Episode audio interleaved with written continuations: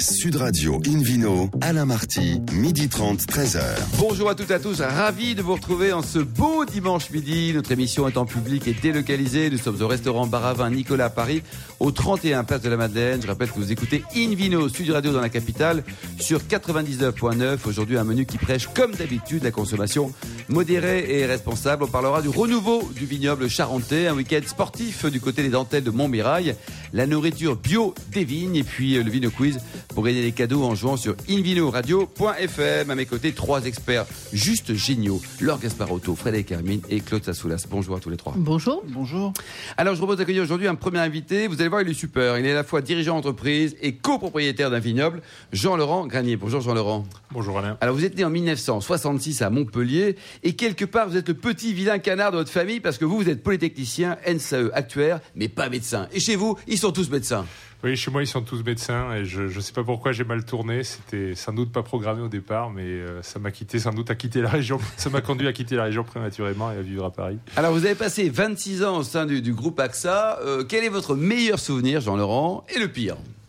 Ah, le meilleur souvenir, ça a été de la, découverte que AXA était aussi un propriétaire vigneron, puisque c'est un propriétaire très installé dans le Bordelais, avec euh, Château Pichon, Longueville, Baron notamment, aussi dans, le Bourgogne. Donc cette culture mixée entre euh, le monde de l'assurance, des services euh, financiers et du vin, qui a été créé par Claude Bébert, le fondateur du groupe, c'est quelque chose qui est parmi mes meilleurs souvenirs, qui montre qu'on peut combiner compétences professionnelles et passion. Et passion, quoi. Christian Cély, je crois de mémoire, qui s'occupait de, des vignobles d'Axa Oui, oui, directement. Absolument. Vous avez vécu, vous, à titre personnel aussi, en, en Espagne, à Madrid? C'était aussi une belle aventure ou pas? Oui, oui, tout à fait. J'ai été sept ans en Espagne pour diriger euh, un certain nombre de pays euh, au sud de l'Europe, euh, au Moyen-Orient et en Amérique latine. Et on était basé à, à Madrid, ce qui est, euh, c'est aussi la capitale d'un pays de vin finalement, l'Espagne. J'ai découvert les vins espagnols à cette occasion-là. Je les, je les connaissais pas euh, avant de. Et la gastronomie espagnole, vous aimez bien Enfin, est-ce que vous aimez Ah, les beaucoup, jambons parce beaucoup, que... beaucoup. Ah, forcément, forcément. le pata negra, le bellota des bellota, forcément. Et vous avez voyagé en Amérique du Sud, donc vous avez aussi découvert des, des vignobles, également des, des bonnes gastronomies, puis des gens sympas et francophiles souvent. Ah euh, oui, oui, très sympa. Euh, la, la Colombie, par exemple, est un pays à découvrir, euh, tout à fait, tout à fait étonnant. Des gens charmants, extrêmement accueillants, marqués par leur histoire récente, mais, mais super.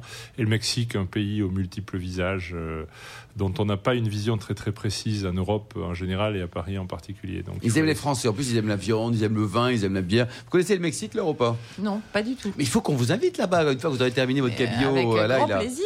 Et, et Frédéric Hermine, vous connaissez? Moi, moi, je connais surtout le Guatemala, qui est juste à côté, un peu le Mexique, mais euh, oui, ce sont des beaux pays. Et c'est vrai que la, la gentillesse des gens, et c'est coloré, c'est vivant, c'est Ah, c'est vraiment gens des, des beaux Claude, pays. vous qui voyagez beaucoup en tant que, que DG de Tata Communication. Ah, et moi, j'ai fait mon voyage de noces au Mexique. donc, ah, c'est vrai euh, Avec une Mexicaine trois, une Française Avec une Française. Avec une Française, quoi. Moi, j'ai passé un an dans ce beau pays également. Depuis le 29 mai, vous êtes euh, DG Jean-Laurent de Generali France.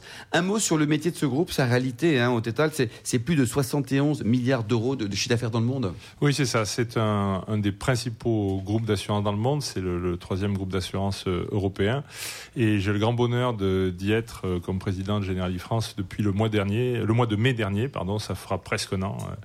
Et euh, c'est un groupe très ancien, même en France. hein. Il a été créé, euh, bien sûr, euh, dans la dans, dans le monde italien en 1831, mais il a été créé à Paris en 1832, juste Ah oui. après, trois mois après euh, son avènement à, à Trieste. Et donc c'est une très très longue histoire euh, dont on se sent euh, ici à la fois les héritiers et en même temps en, charge d'en construire l'avenir. C'est Mm. un groupe. Et dans l'offre, vous êtes un généraliste, un, un spécifique? Alors comme notre nom l'indique, on est on est généraliste. Sûr que oui, j'ai mais ça, on, est, vrai. euh, on est notamment très axé sur la clientèle des indépendants, des petites entreprises, des professions libérales.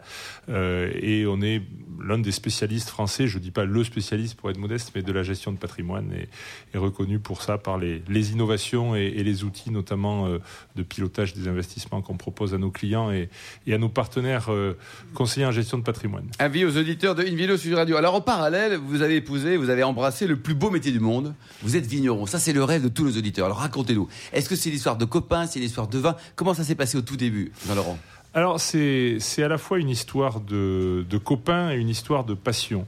J'ai souvent constaté dans ma vie professionnelle euh, qu'on pouvait combiner euh, plusieurs passions. Je suis assureur, vous l'avez dit, et donc j'ai beaucoup d'agents généraux parmi mes amis, parmi euh, les gens qui travaillent pour nous chez Generali. Et j'ai constaté que certains euh, combinaient cette passion euh, d'être à la fois profession libérale dans un métier avec la passion du vin et le fait d'exploiter, de, de, produire parfois. Et donc, ça nous a donné envie de faire pareil. Et donc, avec euh, un associé d'abord et en fait euh, cinq copains euh, en noyau dur. On a, on a repris une exploitation viticole elle il y a trois ans. Déjà, hein. Elle existait déjà, mais elle était, on va dire, un peu, un peu à l'abandon parce que son propriétaire s'y intéressait pas vraiment.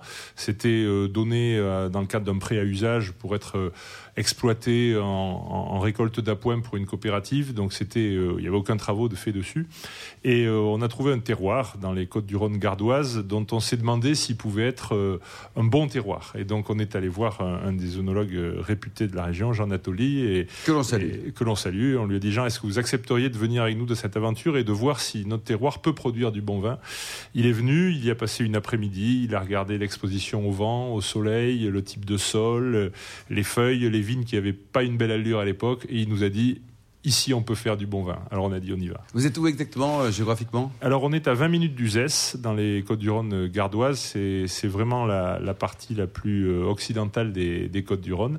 on est, si vous voulez, un peu plus à, à, l'ouest de, de l'Audin et donc on est à Gaujac. À Gaujac. Et le nom est très sympa, le, domaine des sources de l'oppidum. Ça, existait déjà ou vous l'avez créé ce nom? Alors on l'a créé, on a créé la marque, on a recréé le domaine, on peut le dire. On a créé la, la marque. En fait, euh, euh, le camp de César, l'Audin, est assez connu, c'est un oppidum. L'oppidum de Gaujac, c'est un autre oppidum qui est moins connu. Et nous sommes au pied de l'oppidum euh, de Gaujac et on est sur un, terroir où il y a des sources, c'est un terroir frais. Et donc on s'est dit, proche de l'oppidum, des sources, le mariage de l'eau qui est nécessaire et du vin qui est le fruit de la vigne, ça sera les sources de l'oppidum. Voilà. Laure Gasparotto, c'est une belle aventure, hein. ça donne envie. Hein. Enfin, vous, vous l'avez franchi le pas aussi. Quoi. en fait, en, plus, les, les sources, la présence de sources dans, ce, dans le Gard euh, doit être euh, très importante pour vous. Ah oui, bien sûr, c'est assez rare. On, a en fait des nappes phréatiques, on a des sources de nappes phréatiques qui sont euh, proches sous, le, sous le terroir, dans, dans le domaine. Et ça nous permet d'être moins exposés au stress hydrique que dans d'autres exploitations. Ça nous permet aussi de faire un vin un peu moins concentré, un vin charmant qui finalement nous donne une spécificité, une typicité qui est apprécié par rapport à des vins que parfois on trouve un petit peu lourds. Ou, euh, oui, dans la région. Vous avez quel cépage planté comme ça? Alors, euh, on a bien sûr euh, pas mal de cépages. On est moitié appellation Côte-du-Rhône, moitié appellation Vin Pays des Cévennes. Et en Côte-du-Rhône, on est essentiellement Un, petit peu de, Carignan également. Mmh. Et puis sur la partie Vin Pays des, des, Cévennes, alors on est plus diversifié. On a aussi Grenache Syrah en moindre, en moindre quantité, mais on a aussi du, du Merlot, par exemple, ce qui n'est pas classique du tout dans la région, du Cabernet Sauvignon. Et on vient, de planter du, on vient de planter du, du, blanc. Du blanc, quoi. Ça vous fait rêver, ça, non? Parce que c'est peut-être une vie qui vous attend un jour, non? Absolument, un jour peut-être. Mais j'avais une question. Où se trouve la, la limite entre les Côtes-du-Rhône et le Languedoc-Roussillon? Parce que le, le Gard fait partie de la région. Il est né à Montpellier, le jeune homme, je vous rappelle. Hein. Donc, euh, où se trouve Et les Cévennes, c'est les Côtes-du-Rhône, c'est le Languedoc-Roussillon? Alors, le, les Cévennes, c'est le, nord du Gard, hein, c'est la, région euh, d'Alès. Euh, il n'y a pas de recoupement entre les régions administratives et les appellations viticoles. Donc, les Côtes-du-Rhône, c'est vraiment le terroir qui s'étend largement autour des Côtes-du-Rhône, mais qui est, qui est un, terroir extrêmement vaste, hein, puisqu'il remonte loin au nord et puis il s'étend autour du delta du Rhône de part et d'autre. Hein. jusqu'aux costières de Nîmes d'un côté, et puis bien sûr euh, de l'autre côté vers la Provence. Et, donc euh, on est euh, quelque part intermédiaire entre cette région soumise au climat de la proximité du Rhône et le, Languedoc-Roussillon. Alors en fait la partie on va dire est du Languedoc, parce qu'on est très très loin du Roussillon. Merci beaucoup Jean-Laurent Granier. Vous nous rappelez le, nom de votre domaine et puis un site internet peut-être pour prendre enseignement Eh bien, source de l'Opidum avec un S à source, donc www.sourcedelopidum.com. Merci et bravo pour cette très belle histoire. On part dans une autre terre de vin qui est assez étonnante, dans les Charentes. Mais il n'y a pas que du cognac là-bas? Euh, c'est ça le problème. Il y a eu beaucoup euh, de production euh, de cognac et de pinot qui ont fait de l'ombre à la production de vin, puisque les producteurs, il y en a 601 dans cette appellation des vins charentais, qui ont une priorité qui est le cognac et le pinot, qui rapportent davantage. Et en période de crise, on s'occupait vaguement de produire du vin. Ça a un peu changé depuis une vingtaine d'années. Maintenant, c'est une activité, j'allais dire, à part entière, même s'ils ne sont qu'une dizaine sur 600, même pas une demi-douzaine sur 600 à ne faire que du vin. Que du vin. Les autres ont euh, une double activité, enfin font, font les deux. Hein. Donc euh, sur deux départements, les Charentes et les Charentes-Maritimes. Alors ils sont passés en IGP, hein, les anciens 20 pays en 2009. Euh, ils ont mis un peu de temps à trouver un nom parce que 20 pays charentais, ben, il fallait en 20, pays. Donc on est quand même loin des sources de l'opidum. Hein. Ça pouvait pas être IGP charentais, c'était ça allait pas. Alors IGP des Charentes aurait été très joli, sauf qu'on ne peut pas avoir deux appellations avec le même nom ah sur un même territoire, comme il y a déjà le Pinot, c'était pas possible. Et euh, donc, ils ont choisi vin charentais. Ils n'avaient non, pas non plus euh, tellement de possibilités. C'est un vin pour tout faire, ça. Euh, donc, oui, on peut dire ça, ça. Ça leur fait beaucoup de tort aussi à, à, leur, à leur image. Mais ce sont des vins sympathiques, ce qu'on appelle des vins décomplexés, à boire l'été, agréables. Le logo, maintenant, c'est prendre son temps. Et je trouve que ça convient bien. C'est la Rochelaise qui parle, hein, désolé. Mais je trouve que, voilà, ça vraiment... Alors, ils essaient de les faire découvrir dans, maintenant dans les événements locaux. 80% des les vins charentais sont vendus quand même en région. Donc ils communiquent beaucoup sur les francopholies, les gastronomades, euh, le blues passion à Cognac, euh, donc tous ces festivals pour essayer euh, de, convaincre, enfin convaincre, de séduire les consommateurs qui boivent plutôt de la bière dans ces festivals et de goûter un peu les vins. Alors il y a à peu près 10 à 12 millions de bouteilles qui sont produites par an à part égale à peu près entre rosé, rouge et blanc. Au départ, c'était surtout blanc, ne serait-ce que pour en faire du cognac. Hein. Et maintenant, il y a 37% de rosé, 33% de rouge, 30% de, blanc. Donc 600 vignerons, 145 caves, euh, 3 ou 4 coopératives sur 1500 hectares. Euh, c'est très, très diversifié. Alors, le, le, le principal écueil, c'est que c'est très hétéroclite. Oui. Ça a fait des progrès considérables au niveau qualitatif, mais ils ont dans le cahier des charges 26 variétés de cépages ah, quand même, c'est pire que Château du Pape, là. Alors, le problème, par exemple, en rouge et rosé, ils ont principalement le merlot, les cabernets, franc et sauvignon, pinot noir gamay, mais ils ont aussi la négrette qu'on trouve à Fronton, le mourvèdre, le tanat, l'alicante C'est un peu n'importe quoi, ce truc-là, non? C'est un peu un fourre-tout, c'est ça qui complique un peu. euh, charentais. Les blancs, c'est surtout du Sauvignon, majoritaire, hein, largement. On trouve aussi, bien sûr, l'Uni Blanc et le Colombard, euh, qui est typiquement. Et pour terminer, Frédéric, euh, le prix, par exemple euh, Alors, le prix, c'est ça l'avantage principal, quand même. C'est entre 5 et 10 euros. Un excellent rapport qualité-prix et des vins plaisir faciles à boire. Merci beaucoup, Frédéric Hermine. Dans quelques instants, le Vino Quiz pour gagner des cadeaux en jouant sur invinoradio.fm et puis direction une région magnifique, les dentelles de Montmirail. Sud Radio Invino, Alain Marty, midi 30, 13h. Retour au restaurant Baravin, Nicolas. Nous sommes à Paris au 31 Place de la Madeleine pour cette émission en public et délocalisée avec Laure Gasparotto et le Ville Quiz, Laure.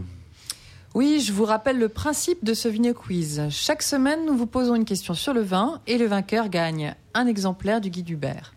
Voici la question de ce week-end. En quelle année la maison Nicolas Feuillat a-t-elle été créée? Réponse A 1974. Réponse B, 1976. Réponse C, 1978. Pour répondre et gagner un exemplaire du guide Hubert, rendez-vous toute la semaine sur le site invinoradio.fm, rubrique Vino Quiz. Et le gagnant sera tiré au sort parmi les bonnes réponses. Merci beaucoup, Laure. Invino Studio Radio retrouve Klaus Assoulas, Klaus Assoulas, le directeur général de Tata Communication, pour un week-end très sympa dans une région magnifique, les dentelles de Montmirail. Où sommes-nous, les dentelles? Elles sont où ces dentelles? Alors nous sommes dans en la... Bretagne, je suppose, non? Non, pas tout à fait. non, non, non, nous sommes dans la vallée du Rhône. Donc j'ai parlé la semaine dernière de, des marathons dans les vignes, et notamment celui du Médoc. Donc pour ceux qui se disent que 42 km c'est peut-être un peu long, je vais vous parler donc d'une course qui peut faire l'objet d'un week-end très sympa et qui aura lieu les 23 et 24 juin prochains. Il s'agit donc de la traversée des dentelles de Montmirail qui surplombe le village de Gigondas, donc dans la région des, Côtes-du-Rhône comme je l'ai dit.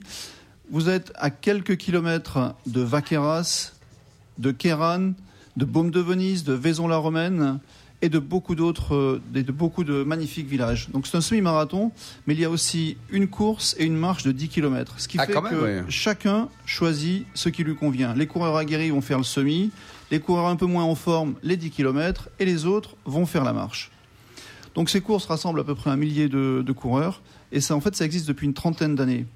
Le départ est donné depuis 30 ans par la même personne euh, avec son fusil de chasse sur la place Ah oui. du village de Gigondas. Pas qu'il se trompe. Hein, je vous rassure, il tire en l'air et il ne confond pas les coureurs avec des sangliers. On se croirait en Corse à tous les mariages. mais- Donc le parcours, c'est principalement sur des chemins, ça grimpe beaucoup. Et au 18e kilomètre, les jeunes vignerons de Gigondas vous attendent avec une barrique euh, de vin et vous pouvez déguster avec, bien sûr, beaucoup de modération, un petit verre de vin. Enfin, évidemment, chaque coureur et marcheur a droit à une bouteille de Gigondas à l'arrivée. À l'arrivée. Oui, oui, Et à le temps moyen, c'est quoi? Alors, le temps moyen, c'est entre 1h50 et 2h15 D'accord. pour un semi-marathon. Et puis la marche, euh, 1h30, 2h, hein. mais c'est très escarpé. Donc euh, pour moi, c'est une course euh, à laquelle j'ai participé de très nombreuses fois et c'est toujours l'opportunité d'un week-end très sympa dans la région. Euh, pour le logement, il y a bien sûr de très nombreuses chambres d'hôtes. Euh, et mon coup de cœur, c'est à Roex. Alors Roex, c'est un petit village à quelques kilomètres de Gigondas et c'est chez Gaston et Olga. Ça On les salue, tiens, on les embrasse. On les em- oui, Vous connaissez. Gaston et Olga ou pas toutes les deux Non Pas du tout. Alors, ça s'appelle Une autre histoire. Lui est belge, elle est vénézuélienne, également artiste. Euh, donc ils ont une, super, enfin, une piscine super sympa avec vue sur les dentelles, mais surtout ce sont des hôtes absolument charmants. Vous êtes accueillis par Gaston avec un verre de Roex, rosé ou blanc. Roex est d'ailleurs une petite appellation, mais très très sympa, une petite appellation de 150 hectares avec des- de jeunes vignerons. En Côte-du-Rhône village. Côte-du-Rhône Village, absolument. Et vous pouvez dîner si vous le souhaitez, parce que Olga est une excellente cuisinière. Et Olga, elle est de Venezuela, ça? Venezuela. D'accord. Donc des gens très très sympas, je vous le recommande. Et c'est de la cuisine vénézuélienne? Non, c'est la cuisine. c'est la cuisine Rodano française. vénézuélienne. Oui, c'est ça, oui, c'est- c'est mixé. Quoi. La cuisine française, locale. Voilà. Évidemment, on mange très bien dans cette, euh, dans cette région. Euh, donc, ce que je vous suggère pour l'avant-course, je suggère un restaurant qui s'appelle Coteau et Fourchette. C'est situé au milieu des vignes, à Kéran, avec des menus aux alentours de 25-30 euros et une carte des vins très intéressante qui inclut bien sûr tous les crus de la vallée du Rhône sud, mais c'est aussi l'opportunité de se faire une petite folie à prix très raisonnable. Alors allons-y, une belle folie raisonnable. Déguster un château Rayas. Et un château Rayas a à la carte à peu près 200 euros, ce qui est pratiquement la moitié de ce que vous payez sur eBay si vous cherchez des vins similaires aujourd'hui. Raya, Est-ce c'est qu'ils- quelle est-ce qu'ils en, est-ce qu'ils en ont toujours euh, en, Alors- en Châteauneuf? Alors j'ai appelé la semaine dernière, ils ont du 2003 et du 2006, mais ils sont livrés en général à l'unité. Ah oui, c'est ça. Ils ont une très là, jolie au terrasse, resto, euh. on, on peut les avoir à 200 euros, vous dites, Claude Ils sont à 200 Très, jolie- très jolie 205 terrasse couteau et fourchette, c'est très sympathique. C'est vraiment très très très très sympa. Et ils ont également une table attenante au restaurant Mm. à- dans laquelle on peut acheter des vins de propriétaires au prix départ de propriété. Donc on repart avec ces petites caisses de vin. avec, il y a notamment des vins de Marcel Richaud qu'on trouve, donc prix propriété si on n'a pas beaucoup de temps. C'est excellent là-bas. hein. C'est vraiment un endroit très très sympa. Euh, un autre, peut-être un coup de Bien cœur sûr. pour. euh, donc la, la course, c'est à 9h le, le dimanche. Il ne faut pas oublier qu'on est quand même venu pour, euh, pour, faire un peu de sport. Et donc, il faut prévoir le déjeuner ensuite. Alors, moi, je vous conseille euh, l'Auberge des Florets, qui est une véritable institution à Gigondas. Une terrasse super agréable, une cuisine locale à des prix très raisonnables, avec des menus aux alentours de 25 euros, une carte des vins très sympa aussi. Et ils ont également un vaqueras qui est assez sympa, puisque en, euh, plus d'être restaurateurs et ils, ont, ils sont propriétaires du domaine de la Garrigue. D'accord, très bien ça, Donc, ça c'est un- joli ça aussi. Un lieu très très sympa, juste en dehors de Il faut réserver, Claude, on peut se pointer comme ça en disant coucou, on Alors, écoute une vidéo sur le radio, on arrive. 23-24 juin, il faut, je vous conseille de réserver pour Donc, le il y a dimanche beaucoup de monde, quoi. Il y a beaucoup, beaucoup de monde. Il y a un millier de coureurs. Si vous rajoutez les familles, ce, sont, euh, ce sont 3, 4, 5 Et c'est 000 compliqué d'avoir un dossard ou pas? C'est beaucoup moins compliqué que pour le marathon du Médoc. Donc c'est assez, c'est assez simple. Euh, donc il suffit, c'est sur, sur Internet. Le site c'est euh, www.traversedesdentelles.fr. Merci Claude Tassoulas. C'est vrai qu'on peut rebondir sur l'accueil dans cette vallée du Rhône. Ils sont particulièrement sympas, leur Gasparotto. Et ils sont dynamiques surtout. euh, euh, du coup, Vous appelez euh, leur Gasparotto maintenant Je vous en prie, Frédéric Carmine, C'est allez-y. pas grave, j'avais répondu sur l'appellation. Euh, Pour Rayas, j'avais répondu. On sait, on- Ah, Frédéric, donc, ils sont- Voilà. ils sont sympas, les gens de la vallée du Rhône. hein, Oui, et ils ont mis en œuvre euh, depuis une dizaine d'années un plan de no-tourisme avec des caveaux qui sont classés avec des feuilles de vigne, donc 1, 2, 3. Alors les trois vignes, c'est vraiment quand l'accueil est top, le parking nickel, des vrais verres à vin, les horaires respectés, enfin, etc. Donc vraiment, ils ont mis beaucoup de choses en place et très dynamique à ce niveau-là, aussi bien les grands domaines que les petits, les grandes maisons évidemment, comme Giga, Chapoutier qui font ça depuis longtemps, mais aussi les petits domaines qui sont très actifs parce que bah, Lyon et la vallée du Rhône, entre Lyon et Avignon, c'est un couloir important de passage pour les touristes et français et internationaux. Laure Gasparotto, vous appelez Laure Gasparotto aussi, J'allais dire simplement la qualité des vins augmente très régulièrement depuis 20-30 ans et les prix oui, reste très, reste très raisonnable. quoi. Même en Châteauneuf du Pape. Sauf à Peut-être, oui, dans Châteauneuf, ça coûte un peu, ou en Côte-Rôtie, sinon on peut trouver quand même des belles appellations dans cette grande euh, vallée du Rhône. Laure, si on partait un peu de, nourriture bio pour les vignes, qu'est-ce qui se passe là? On nourrit la vigne maintenant? Écoutez, justement, euh, je voulais vous, vous éveiller à ce sujet, c'est que, euh, en fait, puisqu'on ne peut plus mettre de glyphosate dans la vigne, et j'espère qu'on en mettra de moins en moins, comment la nourrir? Et donc, je suis allée voir une, une entreprise familiale qui a été créée dans les années 60 par un Italien qui s'appelle euh, Monsieur Giovalle. Et aujourd'hui, ce sont ses petits-enfants qui sont deux frères qui, ont, qui continuent euh, la, société. C'est Mathieu et Bastien.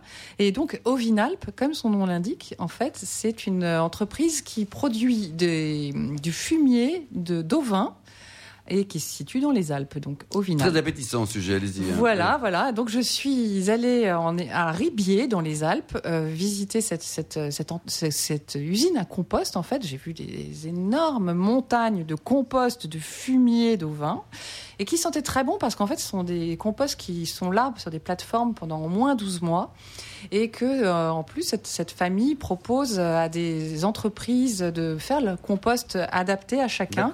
Par exemple, Michel Chapoutier a son, sa propre plateforme de, de compost euh, là. Et donc, euh, ce spécialiste de la fertilisation a fait même donc du compost bio et même le premier compost en bio, biodynamisé prêt à l'emploi. C'est vraiment tout nouveau et c'est sorti là en 2017. Donc il y a des réponses rapides euh, à, une nouvelle culture de la vigne. Et euh, c'est une entreprise qui est très jeune, très innovante et qui travaille avec des chercheurs, par exemple du Muséum national d'histoire naturelle à Paris, et euh, notamment Marc-André Sellos, qui est un chercheur qu'on a connu un peu plus l'année dernière, puisqu'il a publié aux, éditions Actes Sud un livre qui s'appelle Jamais seul. Et alors ce livre Jamais seul est vraiment passionnant pour moi, qui adore les champignons et les bactéries qui sont synonymes de vie, c'est que en fait, ce jamais seul, le titre du livre euh, veut dire que on a beaucoup de, de, bactéries autour de nous et qu'il ne faut pas, euh, enfin, dans un souci d'hygiénisme, euh, pas, les, pas les tuer, mais les justement activer. Frédéric Hermine, vous lavez les mains combien de fois par jour, Frédéric Vous prenez combien de douches par jour Les douches une fois et une seule fois par jour. oui, une fois ah par jour et puis les bains de temps en temps. J'aime bien les deux, moi. Et les mains, vous les lavez aussi. vous avez d'autres questions intimes Non, pour l'instant, ça, va. ira. Vous voulez réagir là Je voulais rebondir oui sur les, les, les moutons, puisque euh, en fait, ce qui est intéressant aussi, c'est que certains vignobles et certains producteurs mettent des moutons dans leurs vignes l'hiver. Alors il faut juste et ça, penser. Ce sont des feignants parce qu'ils veulent pas travailler. Il faut juste penser à enlever les moutons avant que la vigne commence à pousser, parce que sinon il n'y a plus de vigne. Mais euh, Perolongo, par exemple, en Corse le fait, euh, Lobade dans le Sud-Ouest le fait. Il y en a beaucoup qui, qui le font et c'est vrai que ça c'est assez. Euh, mais alors que font les moutons quand la vigne pousse les domaines. Mais voilà, alors justement, donc cette entreprise, par exemple, donc est située, est située près de Sisteron, c'est-à-dire dans l'appellation vraiment où les moutons sont sont très bien. Euh, L'agneau, hein. à égalité avec Pauillac, on va dire. voilà, où, les, les, bergeries sont très entretenues et euh, donc euh, au Vinalp va chercher sur un rayon de 80 km dans plus d'une centaine de bergeries, donc tous, les, tous les fumiers pour les travailler. Je suis allée justement dans l'une d'elles. Et j'avoue que ça, sent très très fort quand ça n'a pas été composté. Hein. J'ai failli me trouver mal, vraiment. C'était la, la, parisienne qui, qui, a flanché, qui a voulu vraiment être la reporter qui allait jusqu'au bout, mais j'ai flanché. Et la bergère, évidemment, s'est moquée de moi. Oui, euh, mais bon, voilà. En tout cas, c'est, c'est, ce, ce, fertilisant peut s'adapter aussi bien pour les sols de vigne que pour euh, le maraîchage, euh, pour les arboriculteurs, enfin donc euh, pour, pour tous ceux qui font leur, du jardin de week-end. Exactement. Et les vignerons français sont, euh, achètent régulièrement ces produits-là, ils sont sensibles à cette ah démarche. Ah oui, j'ai vu de plus en plus. Oui, il y a des vignerons en Bourgogne. Euh, j'ai plus le nom en tête malheureusement, mais euh, ça, ça, ça, se développe beaucoup. Enfin, j'ai cité Michel Chapoutier tout à l'heure, mais euh, de, de, plus en plus, c'est Vincent Dureuil oui, par des exemple. références qui viennent. Frédéric Camille voilà. confirmer que ce souci du, toujours plus bio, on va dire, en tout cas plus propre, plus raisonné, plus intelligent va C'est dire. une, une démarche même euh, assez, euh, assez générale euh, ce- dans les domaines en biodynamie même. Mm. Et, euh, et vous, Claude Saint-Soulas, en tant que consommateur, euh, est-ce que vous êtes sensible à ça ou pas? Oui, bien sûr, comme. Enfin, je pense que comme tout consommateur raisonnable, aujourd'hui, on cherche du bio. Il n'y a qu'à voir les, enfin, le nombre de, de magasins bio qui ouvrent aujourd'hui. Pour le vin, c'est la, la même chose. On va à deux vins, on est prêt à payer un petit peu plus pour Un peu plus cher, du- vous êtes prêt à payer, vous. Hein. Remarquez, vous êtes bien payé, j'étais à ta Mais communication. mais- est-ce qu'en fait c'est du fumier bio quand il- les moutons broutent du bio ou c'est de toute façon bio Eh bien, c'est la grande question. On n'aura pas le temps d'y répondre aujourd'hui, mais on va y réfléchir pour la semaine prochaine. Merci Laure, Frédéric et Claude. Fin de ce numéro de Invino Sud Radio. Pour en savoir plus, rendez-vous sur le site sudradio.fr ou invinoradio.fm. On se retrouve samedi prochain à 12h30 pour l'émission spéciale délocalisée et en direct du domaine de la Rouillère à Gassin. Nous serons en compagnie de Bertrand Le Tartre, le propriétaire de ce beau vignoble. On parlera de gastronomie, de distribution, de l'autorisme. 100% Provence. D'ici là, excellent déjeuner. Restez à l'écoute de Sud Radio et surtout observez la plus grande des modérations.